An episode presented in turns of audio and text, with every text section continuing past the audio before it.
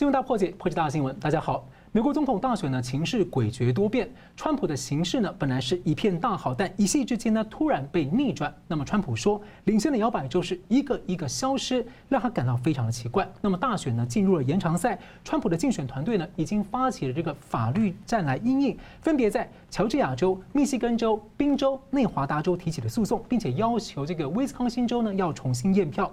那么，主流媒体呢，特别是左派媒体，还有这个主要的社群平台呢，是持续的看起来似乎。是选边站队，那么用包括黄标等屏蔽的方式来审查大选争议中的一些言论。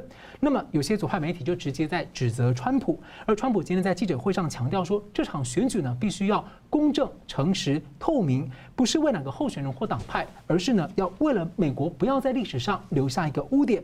那么要怎么看这一场史上最重要的美国大选，而又非常罕见大规模的这样选举争议将会如何来解决？那么这次的大选呢，又将会如何牵动美台呃美中台的关系以及印太区域的布局？那么在竞选过程中呢，被撕裂的美国社会未来将如何的来复原？更多的议题呢，两位来宾为您一一探讨。台大政治系名誉教授林居正老师，呃，主持人好，石板先生好，各位观众朋友们大家好。日本产经新闻台北支局长石板明夫先生，啊，主持人好，明老师好，大家好。美国总统大选的这次选票的真实性和合法性调查的问题呢，陷入一些争议的焦灼，而川普竞选团队是点出这个多个民主党执政的摇摆州多诸多这个高度可疑的行为，例如说是。包括突然就停止这个计票，然后呢，票点被封闭，还有呢，拒绝接受这个观察计票，还有大量的可疑票呢，突然在这个半夜三四点突然涌现。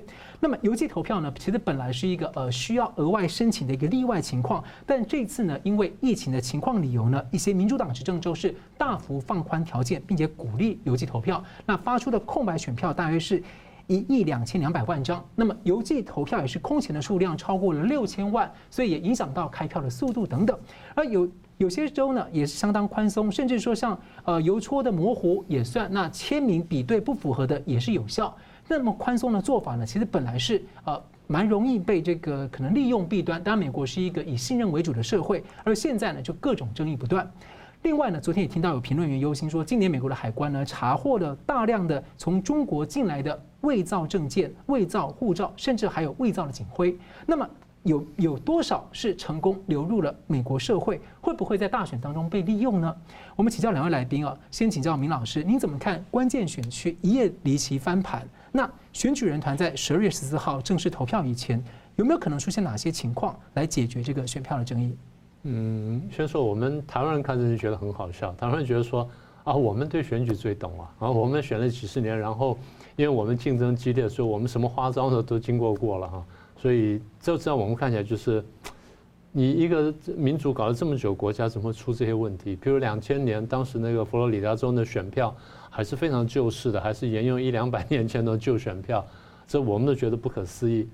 呃，希望经过这次之后呢，美国能够痛定思痛呢。真正好好这个修改一下他们一些选举的一些制度跟办法跟一些具体的作为，呃，我得说一句啊，在这个问题上，Taiwan can help，啊，我们可以派出一个团队出去帮他们一下。所以回到你的问题，说怎么看到这些变化？是我们是看到一些很奇怪的情况，就像你刚刚说的哈，呃，威斯康星州也好了，或者是 Michigan 州也好呢，都突然之间在一两分钟之内呢，出现很大的变化。当然说起来不是完全不可能，不是说完全不合法，但是就说它是可疑的。为什么我这样讲呢？因为我后来去问了一下，好像他们的计票方式是这边先既然登记完之后，然后送进一个电脑里面去，所以你送进电脑的时候，它可以是一分钟送进去的，那是没有问题的。但大家想问的说，在送进电脑之前那个流程到底符合不符合？所以如果说真的出现你刚刚所说的，就是第一呢，那那个呃有些邮戳模糊的。然后第二就是签名这个不符合的，然后第三甚至就是说他这个人的名字不在名册上面的，然后有的是地方是这个呃投出来的票数呢好像比这选举人数要多的，这都是很奇怪的事情。那现在比较明显，一个是 Wisconsin，一个是 Michigan 呢，那突然间出现这么大的这个变化，这实在是有点奇怪。而且你说当然了，你因为当时我记得就是在其实，在各地方选举的这种情况。因为如果说两党的竞争非常激烈的时候呢，那些选民呢会被动员起来，对不对？选民都会去投票。那现在我们晓得说，这一次呢，好像提前投票的呢，可能民主党会比较多，就邮寄投票民主党会比较多，然后这个现场投票呢，共和党会比较多。当然并不是保证如此，但是现在看起来倾向是这样。那当时我记得就是在当时不是说推那个邮寄投票嘛？说推邮寄投票主要原因之一就是因为啊，现在是武汉肺炎太严重了，怕群聚或者产生什么的感染什么的，所以希望说不要去现场，然后去采取邮寄投票。那么，川普团队据我所知是不太赞成邮寄投票，因为他怕邮寄投票当中呢可能会出问题。那么现场去比较保险，所以这变成一个两难的问题：你是要防疫呢，还是你要防止是选举舞弊？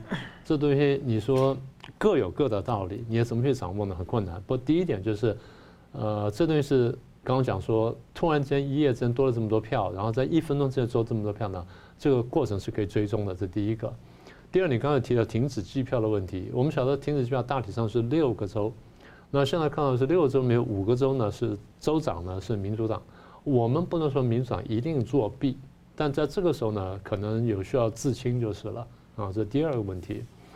然后第三点就是我们刚刚讲说，有的地方呢这个选举呃，这是开出票好像比这选举人多呢，现在至少传出有几个地方呢都是如此，那比较有名的是一个密歇根州的一个一个郡一个 county。同样的，在这个，因为美国是一个非常法治的社会，所以在法律最后的司法判决没有出来以前，我们是不能下定论的。是，但是我们只能说可以有合理的怀疑。嗯，我想你刚刚问说下一个步，下一步就是说，这从现在开始到那个十二月十四号呢，选举人团去投票，说中间发生什么事情呢？呃，第一就是当然他会进行司法程序了，那很多地地方会进入法律战。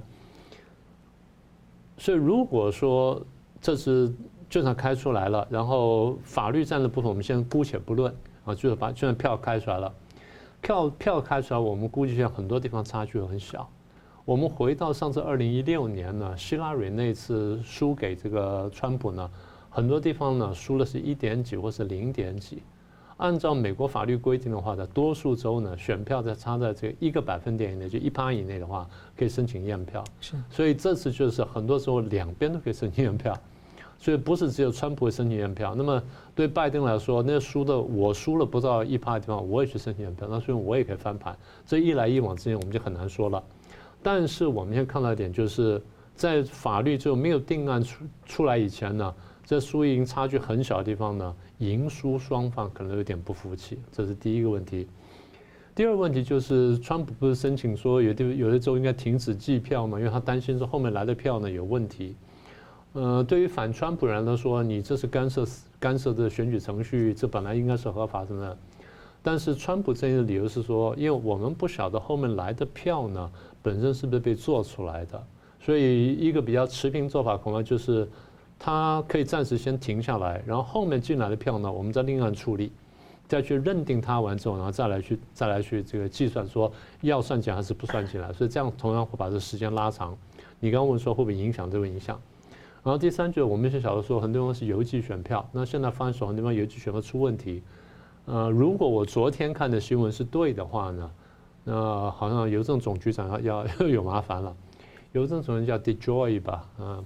DeJoy 好像说有，好像被指控说大概有三十万张选票呢，呃，寄送迟也有迟延，而三十万张选票里有些是摇摆州的，但是我们不晓得投给谁，是，但是这些呢就就出现了瑕疵，所以然后如果说呃一月二十号到了，然后又那前面程序没有走完，尤其是说法律程序没有走完的话，那。现任的这个川普呢，会不会愿意交出政权来？这是大家会怀疑的问题。我觉得最后我比较担心的，现在很多地方已经出现一些这个骚乱跟暴动，那这地方会不会就是扩大，或者说跟前面那个 BLM 那个问题结合起来呢？我想这个是令人担心的。所以现在，呃，一方面是有的地方要重新计票，有的地方要诉讼呢，然后还有一些社会动乱问题呢，所以我觉得东西可能。这次呢会延迟的比较久，然后情况会比较复杂。但一月二十号的时候，这个如果总统还不能产生的话，众议院议长佩洛西有没有可能代行职务？呃，美国应该有个顺序的规定嘛，就是说如果总统不能不能做的话，那就应该是谁做什么等等。但是他是不是牵涉到这个情况呢？还值得争议，所以不能说完全不可能，但是。因为这样说吧，到最极端情况下是可以的。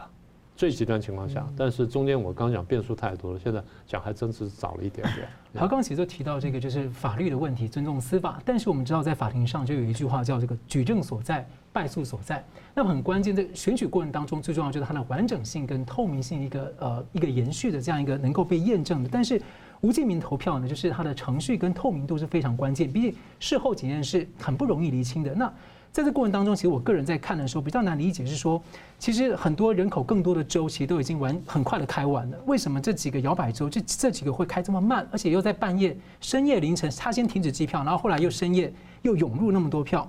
那第二个是说，为什么在密西根州底特律的邮寄投票的这个呃开票中心，在关键时候的时候就拒绝让这个共和党的监票员进入？那他们用防疫理由，然后还用白板把这个玻璃就阻隔起来，不让外面看。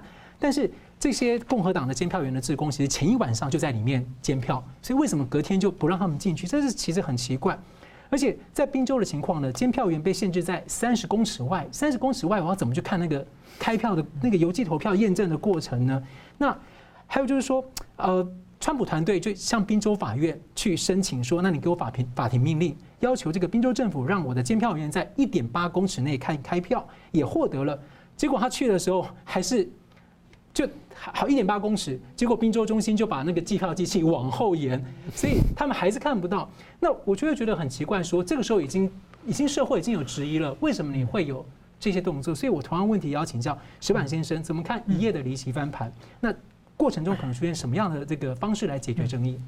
我觉得美国的不管是它的选举制度和选举方法，都是美国建国以后在制定的。当时是一个很虔诚的基督教国家。大家其实都在于性善说，大家都是好人，大家都是保保持公平，谁也不会作弊的前提下是这样的。然后这几百年下以下来呢，它基本没有很大的改动，所以它它这个其实不管是制度还是方法都是漏洞百出的。那么，但是在一个成熟的民主国家呢，其实大规模的作弊是很难的。为什么呢？因为成熟的民主国家，它的司行政部门、它的警察、它的选举管理部门以及它的媒体都是互相监督的嘛。凡是紧绷的选举的话，双方的支持者都有。这个时候，如如果大规模的作弊的话，很容易不够出证据来。但是说呢，这个时间呢，就是这是只是在一个本本国内的问题。但是近年来呢，会牵入一些境外势力的介入。如果是过境外的国家权力介入选举的话，就事情就不一样了。其实台湾是受境外势力介入选举的很危害很大的国家。那么有几个例子，第一个我是二零零四年的陈水扁连任的时候的两颗子弹，两颗子弹的事情到现在为止不知道动机，不知道原因是什么，细节也都不不知道。这样的话呢，不管是民进党政府后来又查了四年，然后国民党政权上来又查了八年，还是没有没没有结果。那么有现在有一种说法是境外的呃解中国人民解放军的总参谋部的人下的手，如果是。这些境外的国家权力，他们有用国家资源来造做这件事情的话，那就很容易逃逃脱这些台湾的选举监视部门的眼光嘛。那另外一个就是说，二零一八年的九合一选举，九合一选举我们听到了大量的就是说中国在渗透台湾、介入台湾选举的消息。那我也进行了采访，不管是假新闻，还是资金，还有赌盘、地下赌盘，我自己去南部采访也听到很多很多的声音。但是没有证据，没有证据的话，最后大家只能摸摸鼻子认认认认定选选举的结果。对，那么这一次呢，美国的选举很明显有各路的这个境外势力介入嘛。那很明显就是说，即使川普阵营那个朱利安尼发表的各方面的消息，很多东西一看都是从外国情报机关拿到的东西嘛。那想我想，如果川普即使当选了的话，他这方面有没有国这个国外的境外势力或者是？传说中的呃反西派的介入等等这些东西，我想即使川普当选，也可能受到很大的质疑和变成很麻烦的官司。那么拜登政权也一定有外国势力介介入他嘛。所以说呢，比如说这个投票的问题的话，那么。现在，比如说威斯康星，每次全国投票是百分之六十七，威斯康星达到百分之八十九，很异常的，在民主国家很很少见的这么高的投票率。那多出来这些票，这邮寄投票会不会？因为邮寄投票它是有相当长的一段时间是离开人的监视的眼睛的。对的，是。那么这些东西的话，就比如说我开一辆卡车过去，这所有的证据都伪造好了，我就放在那里，你就去寄算了，就可能这这一卡车的票就变成拜登的票了。但这种时候，如果他们是国家权力，他们有各种各样消除证据的方法，那么，川普要求再数票，那数一百遍还是票拜登的票多，因为他是灌进来的票子在里面嘛。所以说呢，现在呢问题，川普政权要想翻盘，就需要证据。否则的话，他用传统的要求再数票啊，要求查一些，比如说一些小的细节啊，没有，他要需要很扎实的人证和物证。所以说呢，如果拿到这个证据的话，他可以在法院上司法部门翻盘，就跟台湾二零一八年的九合一选举，虽然没拿到证据，但是后来又成立了各方面的这个反渗透法，又成立各种各样的这个呃找假新闻的方法，又控制地下赌盘，结果。今年的总统大选基本上受到的干扰就少得多了，所以说我希望美国呢能够吸取教训。好了，我们休息一下，马上回来。Thank you.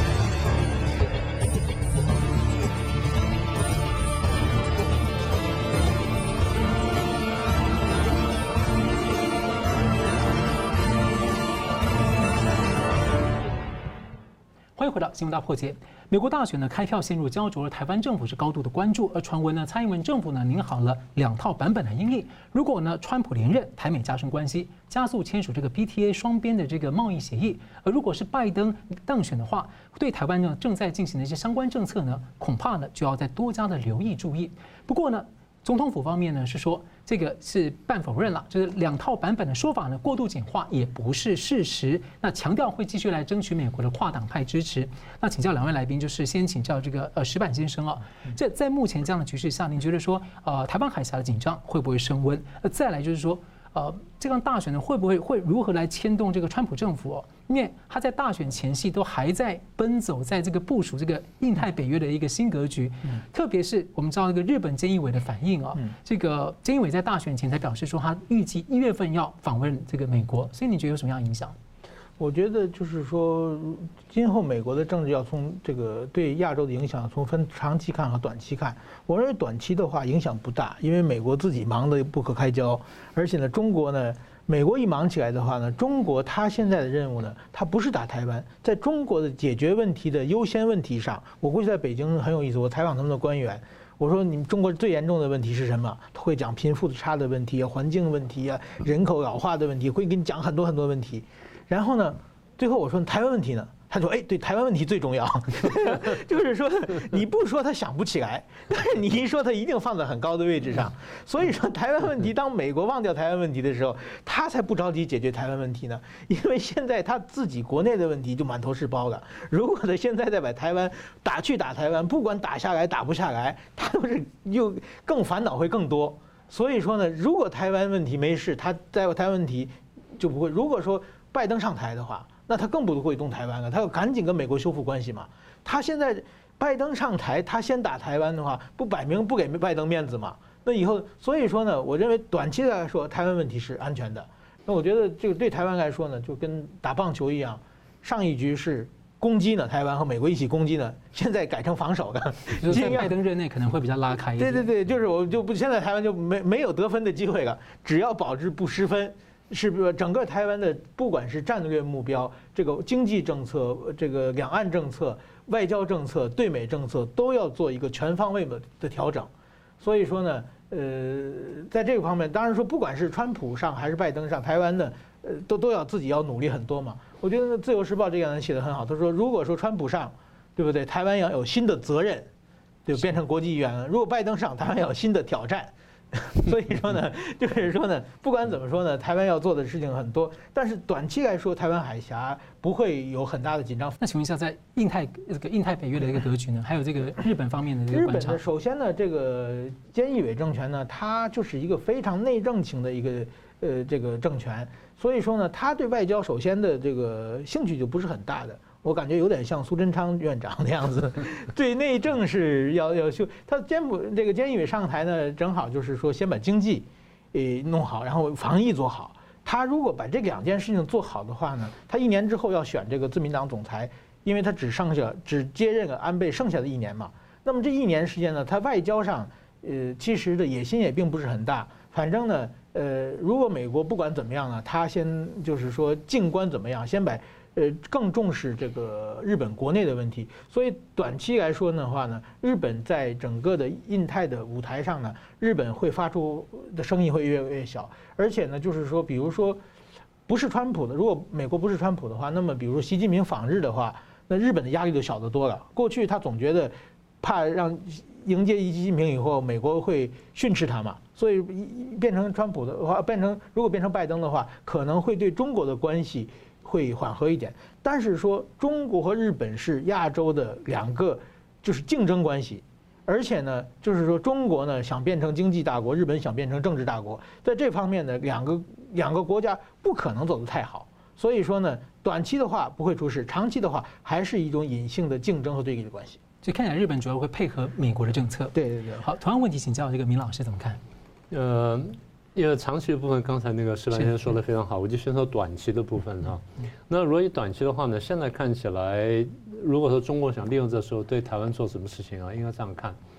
呃，大规模战争是不会发生，因为那个东西太冒险，因为他最后得面面对美日安保。呃，短期之内呢，大概如果小动作的话呢，那或许会有。我其实观察到一件事情，就是大家看到这么这么多年来，这台台海分隔这么几十年下来，台海之间关系真正紧张啊，很多时候不是台湾跟大陆怎么样，不是台大陆觉得台湾你怎么样了，不是的，他是觉得说，怎么台湾跟美国怎么样了，也就有一个美国因素在那儿。如果没有美国因素啊，他觉得台湾自己搞搞不出什么东西来，他不太担心。你看第一次台海危机也好，第二次台海危机也好，第三次台海危机啊，这三次台海危机呢？最主要就是因为美国的因素比较明显，所以中共担心了。就美国支持台升台湾的时候，对，支持台台升台湾的，不管是经济啊、这政治、军事各方面或外交呢，只要是很明显很大的时候呢，到了他的心理上不能承受界限了，他就要出手做搞一下。所以刚才石满先生说说的有一点非常有趣啊，他正好是一个注脚。大家看到最近这个军机绕台比较多，对不对？中共军机来的比较多啊，为什么来的比较多呢？大家说因为针对蔡英文，我说不是。针对美国对台湾怎么样？这样讲才比较准确。所以我的意思就是说，大规模的战争不会有，小规模的什么骚动呢？那可能难免。呃，因为不管怎么说呢，如果他说他觉得这是一个空窗期，真的想冒险一下的话，那他后面一定得不偿失。美日安保绝对不会放过他。这第一个。第二呢，我觉得他现在真正着急的问题啊，如果是是如果说美国现在这么忙。没有时间对他施加压力的话，他第一件急的事情，第一先防把防疫这部分再加强，因为他怕这疫情再来是第一个。第二呢，在防疫同时，我怎么强化我的经济？那我的内循环是不是走得起来了？什么等等？这第二，因为我现在看起来外贸的依赖呢，恐怕是不那么可靠的。呃，就算我这边能做起来的，你们那边都经济都不行了，然后又没有订单，什么说我们外贸大概不太容易，所以他一定强调内循环。然后，如果要做要解决这两个问题之外呢，第三个问题应该是粮食问题。你又经过水灾，又经过疫情，对粮食冲击非常大。然后国际上你是不是能买得到，然后是不是有足够的钱去买，这是需要解决的。这三个同步解决的时候呢，它解决再来就是科技的部分，然后跟晶片的部分。因为高科技生产的现在依基本上依赖晶片，你晶片不到那个档次的时候，你就只能做中中低阶东西。你华为想卖那么好，你必须要高阶晶片。高阶芯片大陆自己是做不出来的，所以你必须从外面进来。那你怎么去拿到这芯片呢？我觉得它是要考虑的。所以我不觉我不觉得说现在台湾需要这么担心。当然我们需要准备了，我倒不说不要准备，但不需要那么担心。第二块对于这个印太北约这部分呢，呃，要这样看。等一下我们会谈说拜登怎么看这个世界。呃，川普怎么看这世界？跟川普怎么看美国的国家战略的定位？跟川普怎么看美中关系？跟川普怎么看中共？那大概他经过这四年之后已经很明确了。是。但是拜登在前几个礼拜，我记得他讲过说，呃，中国不是美国最主要的敌人。呃，中国现在现在现在中国是一个竞争对手。那么美国现在最主要敌人呢是俄罗斯。换句话说，他的战略对手排序如果改变的话，那是一个非常大的变动。那这个东西。就完全不是我们前面能够推论那种那种结果了。如果是这样的话呢，那中共就是说，对，当然石板先生说，那这样就没有必要对台湾出手。应该这样说，没有必要对台湾出手，但是台湾的空间会因此而被压缩得很厉害。那这个我想是跑不掉的。但你说这个印太北约格局会不会发生很大的变化？如果说真的拜登上来，然后拜登又改变了这种战略的设想跟战略的这眼光的时候呢，那这个这个东西呢，是他如果说不会瓦解的话，至少会出现很大程度的松动，不会像原来那么紧密了。行，好的，我们休息一下，马上回来。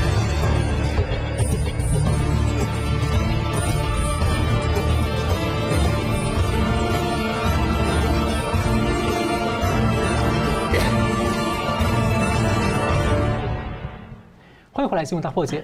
是，那我记得要再请教这个明老师，就是我们最后一起问嘛，就是说，美国社会将会如何来面对选举造成的撕裂？是第一个，第二个是，你怎么看这事情？像就是有出现这些疑点，那民主党他不让共和党进去监票，在出现争议之后，但是主流媒体却指责这个川普说选举有涉嫌舞弊，是说谎，然后指责川普破坏选举的过程，但是没有看到他们去指责。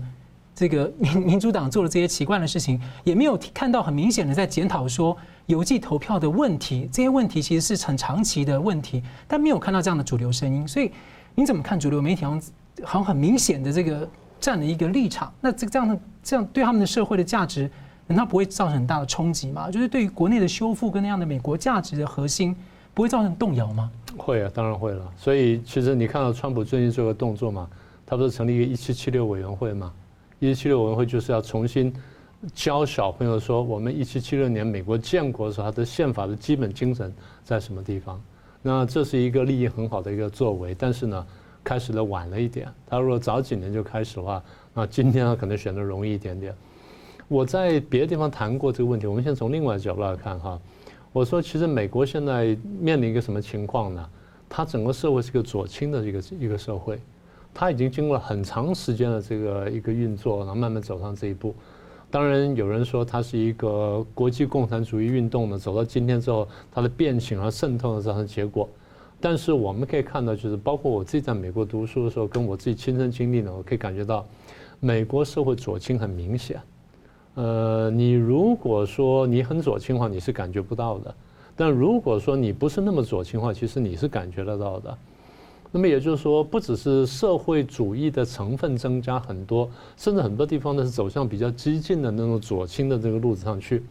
那么这种我觉得在几个地方表现很明显了，一个是我会讲过学术界，然后一个在演艺界，另外给我看到在体育界，你像 NBA 什么的呢，都都很明显。但我觉得最严重，你刚刚说了，就是传媒界，尤其在主流媒体。过去的美国社会里面呢，它主流媒体它多少是有一些立场的啊，我略偏左，略偏右，我比较激进，我比较温和，那是有的。但是在大部分的时间呢，这些媒体呢都希望说扮演一个中立的角色，也就是你说的捍卫美国的核心价值，言论自由啊，然后什么呃公平竞争啊，什么等等呃法治啦、人权等等。当然有些地方可能重点，有什么轻点，那真的无可厚非。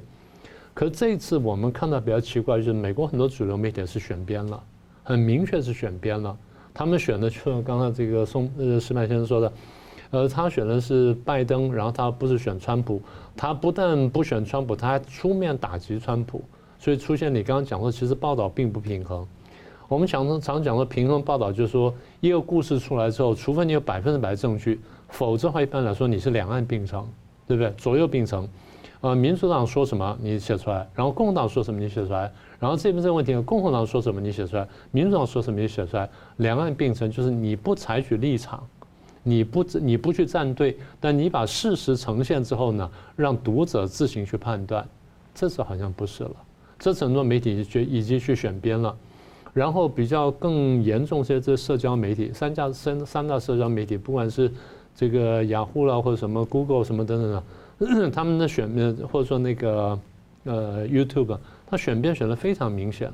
那我们很多节目也被黄标啊，而且就是我看过有人讲说，我根本没有做任何事情，我只讲我的这个节目的名字，就讲五个字而已，就被黄标了。那 比方说这东西是有机器人在做这件事情，他根本不，他已经设定好，我就把你黄标，我不根本不管你说什么。那么这种长期左倾的结果，就导致说，在这社会意见上面就往那边走。好，那如果说你这一直往那边走，但是有一些主流价值被偏离了，那有人他他要捍卫这主流价值的时候，他起来登高一呼，在这在整个范围里面看，他是异类了，是不是这样的？好，那当这个 整个力量都往这边走的时候，这个人想拉回来，拉的时候是不是出现缝隙？是，对不对？这种缝隙说，哎，你搞分裂，你看我们社会本来很团结的，就你在搞分裂，其实原来是人家不断的在渗透，在把你慢慢去扭转、去歪曲的时候，有人看见把它拉回来，那我们要怪谁呢？是不是这样？所以我现在看见就是主流媒体企图在做这件事情。那我们看到说。川普呢，他固然就是个人的言行上有很多令人争议的地方，令人不快的地方。可你看他这个要做的这事情，我常常讲，我说你如果从政治学者的角度去看川普这三四年来的政绩的话，他其实是不错的。但是就防疫这问题，我认为他有很大的轻忽。除此而外，他的经济各方面都算是不错的。好。那当他在价值观上要把它扭回来的时候，被人家看见的时候，你觉得原来带着大家向左走的这些力量、这些知识界或者这些主流媒体，他们会怎么看这个人？他会怎么对付他？这就是我认为川普这几年受到打击的地方。但是呢，他有点说不清楚。我觉得他团队也没有把问题说清楚，现在只是慢慢在说这件事情。所以你说，第一，这社会是不是撕裂？是撕裂了。问题是，原来在向左转的时候，我想把它拉回来，那出现撕裂，那要怪谁呢？是要怪撕裂这个人，那这个人是这个人到底是坏人呢，还是吹哨者？他是撕裂者还是吹哨者？这里我们是可以争议的。那现在说回来，你要怎么去弥补这件事情呢？它是一个比较长期的工作，恐怕它需要一个很完整的理论的建设，包括道德的部分，包括民主、法治跟教育的部分，甚至包括宗教部分。所以它是个长期的问题。我认为恐怕会比较吃力，但是恐怕必须得走这方向。好，那请教这个美中关系的影响，还有这个美国国内社会的这个撕裂问题。我想一切都可以按司法来解决了。就是说，一旦进入司法程序之后，那么现在打到最高法院，最高法院的共和党是六个法官，但是他们也都是专业的法官。如果他们拿不到强有力的证据的话，他们不可能判，就是说川普赢。他们如果就是说，你想，他们如果说拿到让所有美国人说说服美国人的证据的话，川普可能赢；否则的话，川普还是输嘛。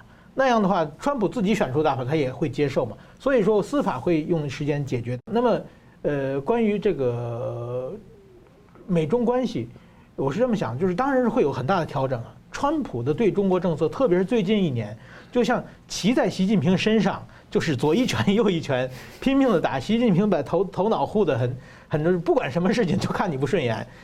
川普呢，攻击中国呢，主要六个方面，一个呢是贸易，贸易战。第二个呢是就是说疫情，你你害得我们那么惨。第三个是南海，然后呢这三个这三拳，我觉得拜登可能不出，因为他说好贸易我关税我也不要了嘛。那么疫情的话，他说好就是川普的责任嘛，他可能也不追究追责不是很严重。那第三个呢，南海问题，南海问题首先的就是说国际法庭判的时候就是奥巴马政权嘛，所以说南海他也就是口头抗议一下，这三个事情可能就放一放。但是还有三个呢，就是一个是科技，华为的问题，千人计划的问题，偷到偷到这个知识产权的问题，这个问题是美国的根本利益，不管谁上来，这一定跟中国有有冲突的。第二个呢，人权问题，香港问题，新疆的人人权问题，这些问题是民主党的基本价值。如果说他在这些问题不发生的话，他在国内的黑命贵，他自己就难以难圆其说了嘛。第三个就是台湾问题，台湾问题的话。川普不管是美国谁上来，台湾是美国的基本利益，所所以说呢，特别是现在，不管是台积电还是最近微软也进了台湾嘛，这台湾变成美国的呃一个桥头堡，或者不管在所有的方面都是美国的基最本利益，所以台湾它一定会保会保护台湾的，所以在这方面呢，这个中美的这个对立的格局会比缓和川普这个缓和下来啊。不不骑在身上一拳一拳的，而是可能是坐下来跟跟你交涉。但是说呢，这个中美的对立问题也还会继续持续下去。当然说呢，就是拜登说主要敌人是俄罗斯，这个是很不明智的嘛。他会把俄罗斯推向中国，是让中俄联盟和美国对抗的话，会会让自己的敌敌人更强大。所以说呢，我想世界格局会改变，但是说呢，呃，短期的来说呢，呃，台湾还是。很很安全的，而且呢，只是是一个异类的总统变成一个回到了正常的，也可以这么想。好了，我们最后一分钟，请这个石板先生说那个补充一下，特别是这个关于这次媒体在这个选选举这个事情怎么？嗯，我觉得当然说媒体已经完全选择了拜登团队了，因为媒媒体它是制造一个政治正确的，就是媒体创造出来的。那么现在，诶，等于说川普就是为了打破这些所有媒体制造出来的文化，那么当然媒体是变成对手了。所以说，我觉得这个问题就是就跟，嗯，就是本来拜登团队说的话，那么我们没必要太太太认真在想啊。那么至少我觉得川普总统这四年以来，诶，不管怎么样，他是。是撕破了很多的，比如说中国的帝国的邪恶，包括这些政治正确，包括华尔街的沼泽，这些问题都被他指出来了。他作为一个，他已经给历史上留下一个重大的足，一个非常重要的足迹了。那么今后呢，当然还有很多路要走。这个呢，可能是他也许这次不能当选，但是说他指出的这些问题，一定会对今会的今后的世界有很多很多的正面影响。好，宁老师一分钟。啊，那我看了一下，就是说，我们当然不认为说民主是完美无缺，但民主我们看到它就是有一个自我治愈的能力。那也希望说美国人的这次呢能够自我疗愈。第二就是不管怎么样，这个机器两百年了，中间很多不合时宜地方呢，恐怕他们得进行修改。那对我们台湾来说呢，台湾这次我想就很有人说了，这是台湾人第一次认真去看美国地图，然后对每一州都非常了解，这是很少有的现象，所以我们有一个很大的长进。我们先把我们这块做好，因为我们毕竟我们问题需要解决，有我们困难需要面对。那么美国对我们来说呢，是一个助力，但它不是一个最后的决定的力量。所以这样子说吧，自立自强吧。好了，非常感谢两位来宾这个精彩的分析，还有观众朋友的参与。新闻大破解关键二零二零，我们下次再见。Hello，各位观众，感谢您的收看和支持。如果您喜欢我们的节目的话呢，请记得按赞，并且订阅我们新闻大破解的频道，并且要记得要开启旁边的小铃铛，按下去之后呢，会定期的接收到我们最新节目的通知。那么，如果您对我们的节目呢有任何的感想或心得的话，也欢迎您在下面的留言区留言来和我们交换意见。新闻大破解的节目呢是定期更新，每周晚上九点半会定期更新。我们下次再见。